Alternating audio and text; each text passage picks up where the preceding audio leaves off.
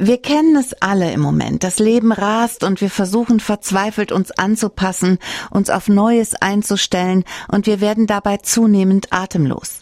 Mein Gast der Woche ist Christoph Schlick. Er war Benediktinermönch und veränderte sein Leben dann radikal. Er verließ die Abtei und ließ sich zum Logotherapeuten und Existenzanalytiker ausbilden. Er gründete das Sinnzentrum in Salzburg und begleitet Menschen auf der Suche nach dem Dreh- und Angelpunkt ihres Lebens. Lieber Herr Schlick, ich freue mich sehr, dass Sie bei mir sind. Schönen Gruß aus Salzburg. Ich freue mich auch, dass ich da dabei sein darf. Ein bisschen was möchte ich über Ihre Geschichte erfahren. Wie kam das, dass Sie nach 20 Jahren das Kloster verlassen haben? Ich würde es aus heutiger Sicht sagen, es war eine Frage der gemeinsamen Werte. Wir haben ein sehr geregeltes Leben, es läuft so alles dahin und trotzdem gibt sich eine benediktinische Gemeinschaft immer wieder ganz konkrete Werte. Mhm. Äh, wofür wollen wir denn eigentlich da sein? Und das hat mir gefehlt und wir uns auf nichts geeinigt. War es denn später auch so, dass Ihnen die Gemeinschaft und das Leben im Kloster auch ein bisschen gefehlt hat? Oder haben Sie von dem Moment an, wo Sie gegangen sind, gesagt, das war richtig? Also ich stelle meinen Eintritt nicht in Frage und meinen Austritt auch nicht. Ich stehe zu beiden. Mhm. Aber es fehlt mir jetzt auch manchmal zum Beispiel dieser sehr geordnete Rhythmus des Lebens, mhm. äh, diese Sicherheit äh, und auch die Freiräume, so ganz für mich sein zu können.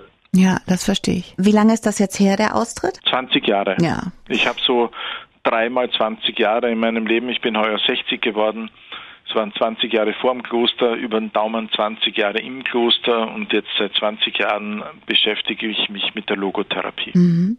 Sie haben Ihr Leben von Grund auf verändert, haben sich ein neues Ziel gesucht. Ist das auch der Grund, warum Sie anderen bei der Suche nach dem Lebensziel helfen möchten? Also ich sehe meine, meinen heutigen Weg auch als eine Fortsetzung der Aufgabe im Kloster, nämlich für andere da zu sein, ihnen Sinn zu geben, sie ein Stück zu begleiten und auch aus meiner Lebenserfahrung etwas weiterzugeben. Und nehmen Sie da aus dem Klosterleben was mit rein in diese Arbeit? Also ich nehme am meisten mit, dass ich ein sehr tief verwurzeltes Urvertrauen habe, ja. dass ich mich geborgen weiß. Es kommt natürlich meine Spiritualität dazu, aber in der normalen Beratung ist das oft nicht das Thema. Mhm. Ähm, aber für mich persönlich ist es schon eine ganz große Kraftquelle. Die müssen Sie ja auch haben, wenn Sie andere beraten, dann muss man ja selber gut stehen. Ne? Also dann muss man ja selber seine Wurzeln gut wissen. Herr Schlick, in Ihrem Buch Die Glut in dir habe ich gelernt, dass unser inneres Feuer nie erlischt. Da geht es vor allem um unseren Geist, ein Begriff, der ja nicht ganz leicht zu definieren ist. Was ist unser Geist denn? Folgend äh, dem Menschenbild Viktor Frankls, dem Gründer der Logotherapie, bezeichnen wir als Geist meinen wirklich inneren, immer gesunden Kern. Nicht zu verwechseln, meistens nennt man als Geist das, was unser Denken ausmacht. Das mhm. ist dann nicht gemeint, es gibt die körperliche Dimension des Menschen, es gibt die psychische, wo alle Gefühle, wo alle Ängste, Triebe, unsere Wahrnehmung zu Hause sind. Und dann gibt es diesen Kern, der immer gesund ist, mhm. der uns einmalig und einzigartig macht. Und das nennen wir Geist. Wie hilft uns denn der Geist dabei, unsere Träume und Lebenswünsche zu erfüllen? Ich nenne es gern über den Begriff der Sehnsucht. Wir haben alle Bedürfnisse. Und ich unterscheide Bedürfnisse, Bedürfnisse wie nach Sicherheit, nach Geborgenheit, äh, Bedürfnisse nach einem guten Einkommen, nach, nach Gesundheit und so. Das ist das eine. Mhm. Aber so ganz tief dahinter hat jeder eine Sehnsucht oder in einem wohnt so eine Sehnsucht, was denn in meinem Leben ich erleben möchte. Und das ist nicht Haus bauen und Beruf gründen, sondern das ist meistens sowas wie Ruhe, wie Neugierde, wie Leichtigkeit. Das sind nicht viele Begriffe, aber es sind sehr große. Mhm. Und wenn wir uns diesen Begriffen nähern, wenn wir uns trauen, das zu anzuschauen, dann werden die auch lebendig. Wie geht das denn ganz praktisch? Ich meine, das ist ja, ist ja keine einfache Aufgabe. Praktisch ist es, sich mal drei Minuten in Ruhe hinzusetzen Und ich sage manchmal, diese vielen Stimmen im Kopf, die Affen, die so auf meinem Kopf herumsitzen und bla bla bla die ganze Zeit reden, dass ich die mal rausschicke. Ich sage, schick die Affen spielen, geh mal raus, ja, mhm. und dann ich mich meiner inneren Ruhe widme. Ich glaube, dass Ruhe und Stille das kann ich überall erleben. Manchmal brauche ich ein bisschen ein Training dafür, manchmal ist die Natur hilfreich, aber wenn wir uns dem öffnen, dann kriegen wir so ein Gefühl, was ist denn in meiner Tiefe zu Hause? Ich weiß nicht, wie es euch geht, aber ich habe in der letzten Zeit oft das Gefühl, nicht mehr mitzukommen. Das Leben rast um mich rum und ich stehe oft da und fühle mich wie auf einer geistigen Autobahn, wo alles an einem vorbeirauscht. Eben in dieser Situation fiel mir ein Buch in die Hände von Christoph Schlick, Die Glut in dir, im Scorpio Verlag erschienen. Da geht es darum, wie wir unser Leben wieder in die eigenen Hände nehmen können, wie wir es schaffen, nicht zum Spielball des Lebens zu werden, sondern aktiv zu entscheiden. Christoph Schlick ist mein Gast in dieser Woche. Er ist Logotherapeut und Coach.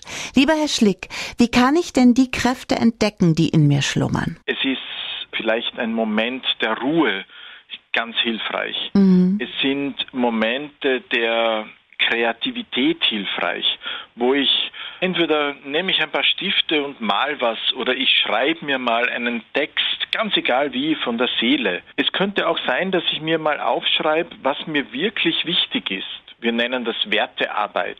So einfach mal querbeet sammeln. Was habe ich denn eigentlich vor 10, vor 40 Jahren für Träume gehabt? Was habe ich denn von diesen Träumen noch nicht gelebt? Immer wenn ich mich an das erinnere, dann wird noch mehr kommen und noch mhm. mehr. Und wir stellen oft dreimal diese Frage, und was ist dann noch dahinter? Wir dürfen nicht so schnell aufgeben. Das ist die Gefahr, dass wir dann das Wesentliche vergessen. Bleiben Sie dran. Oft sind das ja ganz alte Glaubenssätze, die uns daran hindern, dran zu bleiben und selbstbestimmt und glücklich zu leben. Wie löst man die denn auf? Die alten Glaubenssätze waren zu irgendeinem Zeitpunkt für etwas gut. Die haben mich vor etwas beschützt, die haben mich durch eine schwierige Situation gebracht, die habe ich vielleicht manchmal übernommen, obwohl ich gar nicht wusste, wofür eigentlich. Und ich darf sie verabschieden. Ich darf sagen, wisst, liebe Glaubenssätze, hm. ich brauche euch heute nimmer. Ihr habt mir gut gedient. Manche sprechen vom inneren Kind, manche sprechen von mir in früheren Zeiten. Es braucht diese tiefe Selbstannahme. Das heißt für mich, dass ich mir selber sagen kann, du bist okay, wie du bist. Es ist wirklich gut, dass du so, wie du bist, da bist. Mhm. Und jetzt wollen wir etwas erleben. Wir gemeinsam, ich mit mir. Das klingt ein bisschen krankhaft, ist es aber nicht, sondern das ist, ich kann mit mir was erleben, ich kann Spaß haben, ich darf das Leben genießen, ich darf neugierig sein.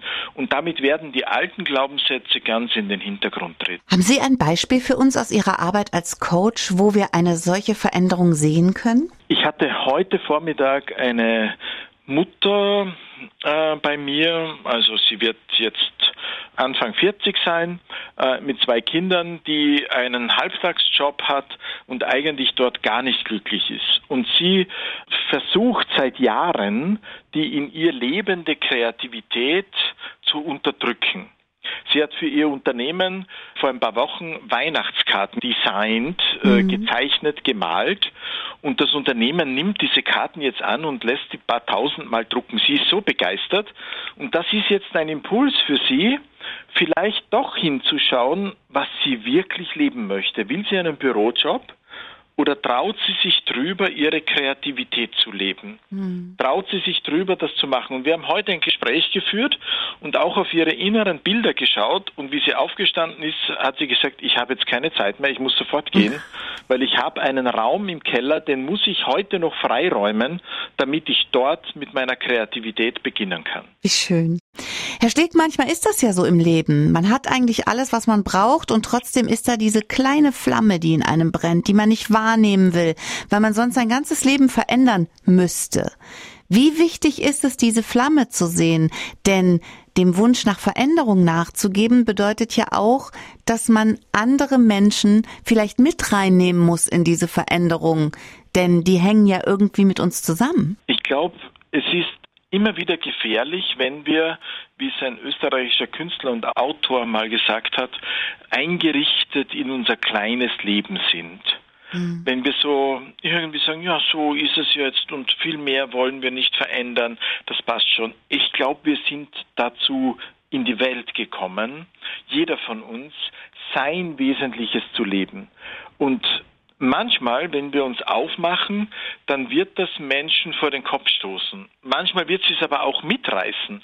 Und manchmal wird irgendwer sagen, wow, hätte ich dir gar nicht zugetraut. Mhm. Und in dem Sinn, glaube ich, zahlt sich immer aus, aufzubrechen und seine Glut, die immer da ist, zu entfachen, so ein paar Mal hineinzublasen und den Staub rauszupusten und das Feuer wieder brennen zu lassen. Oft sind das ja die kleinen Dinge. Zum Beispiel, wenn man sich nicht an seinen gewohnten Platz am Tisch setzt. Oder wenn man mal was tut, was man sonst nie tut. Malen, ein Gedicht schreiben, draußen schlafen. So Mikroabenteuer. Das macht ja schon viel. Warum macht es so viel mit uns? Weil es uns ein bisschen neue Perspektiven verschafft. Wir sind oft gar nicht bösartig und äh, gar, schon gar nicht schuldhaft mit Scheuklappen unterwegs. Wir sehen kaum mehr, was links und rechts passiert.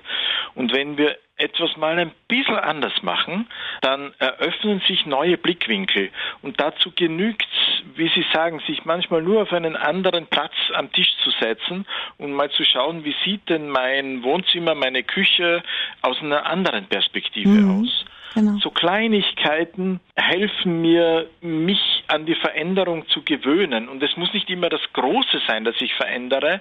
Viele kleine Schritte verändern es auch. Lieber Herr Schlick, ich danke Ihnen ganz herzlich für das schöne Gespräch. Ihr Buch, Gerne. Die Glut in dir von Christoph Schlick, kann ich nur empfehlen. Gibt ganz tolle Anstöße und ist im Scorpio Verlag erschienen. Und ich hoffe, dass wir nochmal miteinander reden, weil es hat sehr viel Spaß gemacht. Gerne. Liebe Grüße aus Salzburg.